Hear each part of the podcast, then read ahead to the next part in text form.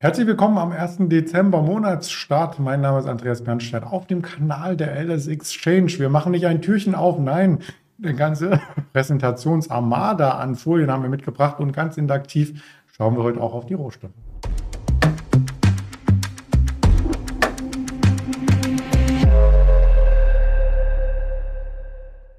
Und natürlich mit einer Präsentationsfolie und einem Gast. Der Ingmar Königshofen wird wieder mein Counterpart sein im Interview, wie jeden Donnerstag nach dem Risikohinweis.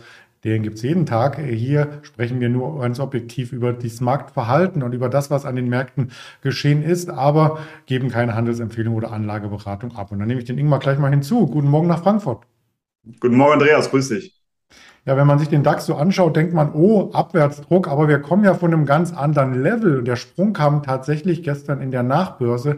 Für diejenigen, die den Cetra-Markt im Blick haben, der 19.30 Uhr hat Jerome Paul eine Rede gehalten und hat die Märkte, ich möchte mal so sagen, entfesselt. So kann man sagen, ja. Also, ja, die Pressekonferenz kam gut an bei den Marktteilnehmern. Im Endeffekt muss man sagen, so viel Neues wurde eigentlich gar nichts gesagt, gar nicht gesagt, aber die ja, die Perspektive kleinerer Zinsschritte, die wurde äh, in der Pressekonferenz untermauert und das hat der Markt abgefeiert. Die US-Indizes sind sehr stark angestiegen. Das hat natürlich auch den DAX mit nach oben getrieben. Man geht jetzt davon aus, dass es im Dezember einen Zinsschritt um 0,5 Prozentpunkte geben wird, sehr wahrscheinlich. Aber das war eigentlich auch vorher schon so angedacht. Also es gab wenige Marktteilnehmer, die überhaupt noch davon ausgegangen sind, dass es die 0,75 Prozentpunkte werden. Kann sich natürlich immer noch alles ändern, je nach äh, den Zahlen, die jetzt noch kommen werden. Am Freitag zum Beispiel kommen ja auch Arbeitsmarktdaten. Da darf man gespannt sein, wie die ausfallen. Aber nichtsdestotrotz, man war schon etwas verwundert über diesen ja doch sehr deutlichen Anstieg. Und obwohl ja nichts wirklich Neues gesagt wurde, dementsprechend sieht man einfach, dass die Börse aktuell die positiven Nachrichten, die dann eben kommen, sehr stark auch feiert. Nichtsdestotrotz, wenn wir auf den Markt blicken, der ist in den letzten Wochen sehr stark angestiegen und wir wollen uns nochmal zurückerinnern. Ich mache es ja immer wieder, immer wieder. Ich hatte bis September, Anfang Oktober ja immer davon gesprochen, dass der Markt eher zur Schwäche neigen sollte und ab Ende September, Anfang Oktober die verschiedenen Zyklen, Saisonalität und der Viereswahlzyklus deutlich positiver aussehen, bis Jahresende sogar der Markt eher zur Stärke neigen sollte. Allerdings ist der Markt jetzt schon sehr stark angestiegen und ich gehe jetzt sogar eher von der Korrektur aus. Ich habe es beim letzten Mal schon gesagt, wir sind jetzt hier in einem ja, deutlichen Widerstandsbereich vorgedrungen zwischen 14.600 bis 15.000 Punkte. Und ich gehe nicht davon aus, dass der DAX hier jetzt in einem Durchmarsch durchziehen wird, sondern eher, dass es nochmal eine Korrektur geben könnte, die den Markt vielleicht sogar unter 14.000 Punkte nochmal drückt. Und wenn man einfach nochmal in den Chart von letztem Jahr schaut, dann sieht man ja die 14.800 bis 15.000 Punkte Marke. Das war eine massive Unterstützungszone, immer wieder, als es neue Allzeithochs gab, ist der Markt genau an der 14.800 bis 15.000 wieder nach oben gedreht. Dann irgendwann wurde diese 14.800 nach unten durchbrochen und es ging massiv abwärts. Und daran sieht man einfach, das ist eine deutliche Unter äh, Widerstandszone und das zieht sich eigentlich von 14.600 bis 15.000. Und wir haben es heute wieder gesehen, nachdem der Markt eigentlich sehr stark geöffnet hat, bröckelt es jetzt doch wieder etwas runter und dementsprechend gehe ich auch davon aus, dass wir eher eine Korrektur sehen werden. Gerade in den letzten Handelstagen sieht man auch, dass diese schnellen Anstiege aber auch schnell wieder abverkauft werden. Und das spricht für mich dafür, dass eher jetzt wieder dieser Abwärtsdruck aufkommen könnte. Dementsprechend, ja, für mich die Shortseite aktuell kurzfristig zu favorisieren, auch wenn die Saisonalität und der Vierjahreswahlzyklus bis Jahresende aufwärts gerichtet ist. Ja, so eine kleine Konsolidierung tut nach so einem Anstieg sicherlich gut. Der DAX hat sich schon vollzogen. Ob die US-Märkte es auch so sehen, das bleibt abzuwarten. Die Stimmung ist hier ziemlich gut, aber das ist auch manchmal ja schon, wie wir gelernt haben, so ein Kontraindikator, wenn die Stimmung zu gut ist und überhitzt. So ein bisschen sah es auch gestern Abend danach aus. Fast alle DAX-Werte 22 Uhr an der LS Exchange waren im Plus. Ähm, allen voran an Infineon. Also Technologie ging gut und Technologie ging auch in den USA gut. Wir möchten als nächstes über die Salesforce äh, sprechen. Kennt vielleicht jeder CRM, ähm, ist das Kürzel und das ist ja auch Programm, äh, nämlich das Customer Relation Management. Genau, das ist das nächste Thema, über das wir sprechen wollen. Die Aktie kommt heute etwas unter Druck, gestern auch schon nachbörslich. Warum? Es gab ja einen enttäuschenden Geschäftsausblick für das letzte Schlussquartal. Die Erwartung für das Umsatzwachstum liegt jetzt bei maximal 10 Prozent im Jahresvergleich und beim letzten Quartal lag man noch bei plus 14 Prozent. Also das ist jetzt schon eine kleine Enttäuschung, dass es jetzt noch etwas schwächer ausfallen soll im Schlussquartal. Plus der Co-Konzernchef äh, Brett Taylor, der räumt Ende Januar seinen Posten und das kam auch überhaupt nicht gut an. Dementsprechend ist die Aktie gestern nachbörslich unter Druck gekommen. Wenn wir uns die Aktie mal im Chart angucken, dann sieht man eben, dass sie sich seit Ende letzten Jahres mehr oder weniger halbiert hat. Also auch natürlich wie viele andere Technologieunternehmen ähm, kam die Aktie deutlich unter Druck. Wir sind jetzt zwar einem Unterstützungsniveau angekommen, das zieht sich so von 120 bis 140 Euro. Aber aufgrund der aktuellen Nachrichtenlage würde ich hier tatsächlich zunächst einmal abwarten, weil wir sind übergeordnet in einem Abwärtstrend gefangen.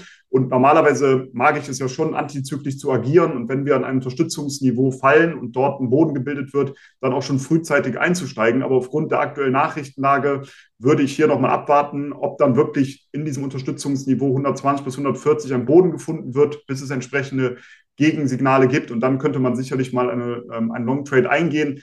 Aber wenn die 120 nach unten durchbrochen wird, diese Unterstützung, dann kann es noch mal eine ganze Ecke tiefer gehen, Richtung 100 Euro. Dementsprechend würde ich hier zumindest aktuell die Füße stillhalten, erstmal warten, äh, wie hier die Nachrichtenlage in den nächsten Monaten aussieht. Ja, und der CEO, der kam ja erst vor einem Jahr dazu, ist quasi ein Co-CEO neben dem, dem, ursprünglichen Gründer von Salesforce und wird so ein bisschen in Kalifornien abgefeiert als Wunderkind. Der hat tatsächlich damals Google Maps grundlegend mitgeprägt. Also bei Google gearbeitet hat, hat später äh, bei einer Firma den Facebook-Like-Daumen erfunden. Das wurde von Facebook aufgekauft und hatte auch schon eine Firma, die von Salesforce 2016 aufgekauft wurde, im Wert von 750 Millionen. Also der kennt sich aus, der hat eine neue Idee jetzt einfach. Genau, der kennt sich natürlich aus, das ist klar. Und dementsprechend, wenn man solche äh, Persönlichkeiten an Bord hat. Das ist natürlich immer wichtig für Unternehmen, dass man hier jemanden hatte, der natürlich auch gewisse Perspektiven für die Zukunft hatte, wahrscheinlich auch gute Ideen. Davon ist zumindest auszugehen. Du hast ja gerade schon einiges aufgeführt, was er in der Vergangenheit gemacht hat. Und dementsprechend ist es natürlich für das Unternehmen sehr schlecht, wenn man solche Leute verliert. Und das wird natürlich von der Börse auch nicht gerne gesehen von den Marktteilnehmern. Und dementsprechend die Aktie natürlich auch gestern direkt dementsprechend verloren. Ja, trotzdem sagen einige ähm, Analysten jetzt auf die Zahlen von äh, Salesforce, wenn um 19 Prozent der Umsatz gesteigert wird, das ist okay, die kann man kaufen auf dem Niveau. Äh, Jeffries kam als erstes jetzt um die Ecke und das Brokerhaus äh, sagte, ähm, kaufen. Also da gibt es immer kontroverse Meinungen beim Chartbild und auch bei Fundamentaldaten. Äh, das auf jeden Fall und alleine schon bei Analysten, das kriegt man ja auch immer wieder mit. Der eine Analyst ist sehr positiv gestimmt, anderer dann wieder negativ. Und da geht es auch immer darum, finde ich zumindest interessanter, sich mal die durchschnittlichen Kursziele anzuschauen. Kann man ja auf verschiedenen Webseiten auch machen, mal zu schauen, was sagen denn verschiedene Analysten und dann natürlich auch nochmal zu schauen, wie ist denn der Track Record äh, für den Basiswert von verschiedenen Brokerhäusern oder Analysten, dass man auch sieht, ja, wie gut ist es denn bei den letzten Jahren gelaufen, weil man sieht natürlich schon häufig, wenn Aktien unter Druck kommen, dann werden die Kursziele sehr schnell abgesenkt und wenn es dann wieder gut läuft, dann werden sie schnell wieder äh, angehoben. Damit man immer so in dem Fahrwasser so ein bisschen mitfährt, hat man zumindest den Eindruck. Deswegen, wir können uns vielleicht noch erinnern, äh, bei Tesla und anderen Aktien, die sehr gehypt waren, als dann die Kursziele ins Unendliche gestiegen sind, weil man natürlich davon ja so ein bisschen mitschwimmen wollte in diesem ganzen Fahrwasser. Deshalb, ich bin da immer etwas vorsichtig bei dem ganzen Thema. Und wir müssen ja hier immer dazu sagen, wir reden hier über kurz- bis mittelfristiges Trading und die Analystenhäuser, wenn sie eben Kursziele rausgeben, das ist ja dann meistens schon etwas längerfristig. Genau. Und es sind Analysten. Also letzten Endes werden sie nicht am Erfolg gemessen, was das Depot ähm, zeigt an Performance, sondern an anderen äh, Kriterien. Vielleicht Anzahl der Wörter in den Analysen. Ich weiß es nicht. Ich bin kein Analyst. Ein, ein, sehr guter Punkt, Andreas, weil das kann man immer nur wieder betonen. Es gibt einen ganz großen Unterschied zwischen Analyse und Trading. Die Analyse kann noch so gut sein, wenn man vorher ausgestoppt wurde, weil ein Zwischentief zum Beispiel unterschritten wurde oder weil der Markt über längere Zeit seitwärts lief und dann irgendwann ins Ziel läuft, dann kann die Analyse gut gewesen sein. Aber der Trade, das ist ja das, was am Ende des Tages zählt. Und dementsprechend sage ich das immer auch meinen Teilnehmern, wenn mal ein, ähm, ja, ein Trade auch vielleicht wegen wenigen Cents ausgestoppt wird und dann doch ins Ziel läuft, dann war vielleicht Analyse richtig, aber der Trade war eben Mist und das ist ein ganz, ganz großer Unterschied. Genau. Ja, und was es an weiteren Analysteneinschätzungen oder auch an Unternehmen gibt, die melden, haben wir auf der Tafel zusammengefasst. Da kommt nämlich heute vorbürstlich äh, noch eine Kroger, eine äh, Dollar General. Das ist quasi äh, zu Dollar Tree das Pendant, auch im Dow Jones ein großer Wert. Und wir haben auch noch eine äh, Big äh, Lots. Also das sind so die Unternehmen, die wir uns heute noch anschauen. Neben den Wirtschaftsdaten, die heute Morgen schon kamen, da hatten wir auch schon einiges. Äh, zum Beispiel die Einzelhandelsumsätze, die Privatausgaben aus den USA kommen heute Nachmittag Erstanträge auf Arbeitslosenunterstützung als Ergänzung zu den ADP-Daten. Du sagtest ja schon, die Arbeitsmarktstatistik kommt dann erst morgen über die Ticker und dann am Nachmittag auch noch ein paar Reden aus dem Umfeld der EZB, aus dem Umfeld der FED, der ISM-Index. Ja, und das wirkt sich natürlich letzten Endes auch auf die Rohstoffe aus und die wollen wir uns ganz interaktiv auch nochmal anschauen. Auf dem Desktop äh, der LS Exchange bei Stocks 3 kann man das Ganze sehen und wir beginnen mit Gold, oder? Alles ist Gold, was glänzt. Sehr gerne, ja. Und wir haben ja gestern auch schon gesehen, dass die Edelmetalle deutlich angezogen sind mit dem ähm, ja, steigenden Euro, muss man sagen, weil natürlich die Edelmetalle in US-Dollar gehandelt werden und der fallende US-Dollar hat dann dazu geführt, gestern Abend, dass die Edelmetalle auch nochmal nach oben angesprungen sind. Aber darauf möchte ich gar nicht so abziehen, weil es natürlich kurzfristige Effekte. Mittelfristig, und das weiß man vielleicht, wenn man hier öfter mal zuschaut, bin ich sehr bullig jetzt gegen Jahresende für die verschiedenen Edelmetalle, denn wir sind hier in einem sehr, sehr starken saisonalen Umfeld. Das gilt für alle Edelmetalle, Silber, Gold, Platin und Palladium teilweise schon seit Oktober in einem positiven saisonalen Umfeld. Teilweise beginnt das auch jetzt erst und es stehen sogar sehr, sehr starke Monate mit dem Dezember, Januar und Februar bevor. Dementsprechend versuche ich jetzt hier immer weitere Positionen aufzubauen, habe es schon in den letzten Wochen gemacht, habe dann aber teilweise auch, wenn es angestiegen ist, Positionen wieder verkauft und versuche ja wieder neue Positionen im Markt zu etablieren, weil ich davon ausgehe, dass wir eine weitere Stärke sehen werden und auch die COT-Daten sehen grundsätzlich für alle Edelmetalle positiv aus und das Sentiment war ja zuletzt extrem negativ. Kaum jemand wollte noch was mit Edelmetallen zu tun haben und auf einmal kommen sie doch wieder hervor und steigen an. Und jetzt, nachdem es gestiegen ist, wird das Interesse auch wieder etwas größer. Zumindest liest man wieder etwas mehr dazu. Das vorweg. Und dann können wir uns nämlich mal die verschiedenen Charts angucken. Und gerade bei Gold ist es natürlich interessant. Wir hatten so in der Region um 1617 hatten wir einen Boden gefunden. Da ist der Markt dreimal aufgedotzt und immer wieder nach oben abgeprallt. Dann konnte auch die wichtige Widerstandsmarke bei 1680 US-Dollar wieder nach oben durchbrochen werden. Und ich gehe jetzt davon aus, dass wir hier in den nächsten Wochen Richtung 1800 1870 und 1900 US-Dollar ansteigen könnten. Ja, damit haben wir von äh, Gold dann auch ähm, eine schöne Jahresendrallye vielleicht in Aussicht. Gilt das auch für Silber, wenn wir einmal in diesen Bereichen sind?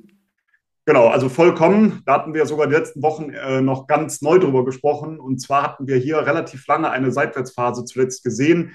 Die war im Bereich 18 bis 21 US-Dollar. Es gab mal einen kleinen Ausbruch nach oben, einen kleinen Ausbruch nach, ähm, nach unten aber keinen nachhaltigen Ausbruch. Der hat jetzt erst kürzlich stattgefunden. Wir sind über die 21 ausgebrochen, dann gab es so einen kleinen Anstieg, einen Pullback genau an dieser Ausbruchsmarke von 21 und jetzt äh, die letzten Tage steigt es wieder an. Das ist sehr positiv zu werten, weil jetzt hier eben diese ehemalige Widerstandszone bei 21 als Unterstützung verteidigt wurde und dementsprechend gehe ich davon aus, dass wir jetzt Richtung 24 US-Dollar anziehen werden. Wie komme ich da drauf? Ganz einfach. Diese Differenz der Seitwärtsrange ist 3 US-Dollar und das packt man an den Ausbruchspunkt dran. Also kommt man auf ein Kursziel als Projektion von 24 US-Dollar. Und das ist eben etwas, was meiner Meinung nach dann wichtig ist, dass man das hier mit Derivaten umsetzen kann, weil die Strecke vom aktuellen Zeitpunkt, sagen wir ungefähr 22 US-Dollar bis 24, ist natürlich überschaubar. Aber, also zumindest wenn man es physisch handeln würde, weil es dann keinen Sinn mehr macht, teilweise aufgrund der Spreads. Aber wenn man das dann zum Beispiel mit leicht gehebelten Produkten umsetzt, dann lässt sich hier natürlich eine sehr attraktive Rendite erzielen, sollte der Markt jetzt wirklich Richtung 24 US-Dollar, vielleicht später sogar darüber ansteigen. Und da gibt es auch nochmal einen Unterschied äh, zu dem ähm, Handel äh, zu physischen Metallen, weil Silber, um da wirklich was zu bewegen, da bräuchte man schon einen großen Keller, oder? Im Vergleich zu Gold. Richtig, ja. Das, das kommt sowieso noch dazu. Aber äh, wie gesagt, wenn es ums Trading geht, macht das meiner Meinung nach ohnehin keinen Sinn, weil wir einfach die Problematik der großen Spreads haben. Fürs langfristige äh, Investment auf jeden Fall. Gold, Silber, wer da Interesse hat, ähm, kann das natürlich entsprechend auch physisch kaufen, aber fürs kurz- bis mittelfristige Trading meiner Meinung nach komplett ungeeignet. Wie sieht es mit Platin aus? Wollen wir das noch mit reinnehmen? Ja, Platin gerne auch. Ist nämlich sehr interessant. Gerade jetzt im Dezember, Mitte Dezember startet eine sehr, sehr starke saisonale Phase, die sich dann sogar bis in den April zieht. Und wenn man einfach mal im Chart zurückscrollt, wenn man einen längerfristigen Chart mal zur Verfügung hat, über 10, 20 Jahre, da wird man sehen, das ist jetzt mit Abstand die stärkste Phase des Jahres von Mitte Dezember bis dann, also vor allem Januar, Februar Teilverkäufe und im April. Bis dahin läuft es sehr, sehr stark und konsequent sehr gut, muss man sagen. Die Trefferquote war ja, überragend gut, wenn man das die letzten äh, 10, 20, 30 Jahre gehandelt hat. Von daher sollte man sich das mal anschauen. Die saisonale Stärke, darüber haben wir eben schon lange gesprochen. Und wir haben eben hier eine Unterstützungszone im Bereich von 800 bis 900 US-Dollar. Dort ist der Platinpreis jetzt zuletzt auch nach oben abgedreht und ich gehe davon aus, dass wir jetzt Richtung 1100 und später 1200 äh, US-Dollar ansteigen werden. Platin, Palladium äh, bietet sich auch noch an, wenn wir das noch rund machen. Genau, das wollen wir natürlich auch noch mit aufnehmen, um die ganzen Edelmetalle besprochen zu haben. Palladium hängt aktuell noch etwas hinterher, ist für mich aber ja, momentan auch ein sehr interessanter Trade, weil wir nicht nur die Saisonalität haben, die positiv ist, sondern auch die COT-Daten. Wir sehen, dass die Commercials, und das sind eben die großen Produzenten und die großen Abnehmer eines Rohstoffes, zum Beispiel in diesem Falle von Palladium, die sind sogar netto long positioniert und das sind sie nur in ganz, ganz seltenen Fällen. Normalerweise sind sie netto short positioniert. Äh, kann man sich in Ruhe mal anschauen, würde jetzt zu weit führen, aber ist auf jeden Fall ein sehr bullisches Zeichen und dementsprechend gehe ich davon aus, dass der Palladiumpreis jetzt auch in Kürze anziehen wird. Wir haben jetzt hier ähm, sehr starke Monate, sogar die stärksten Monate des Jahres vor der Brust.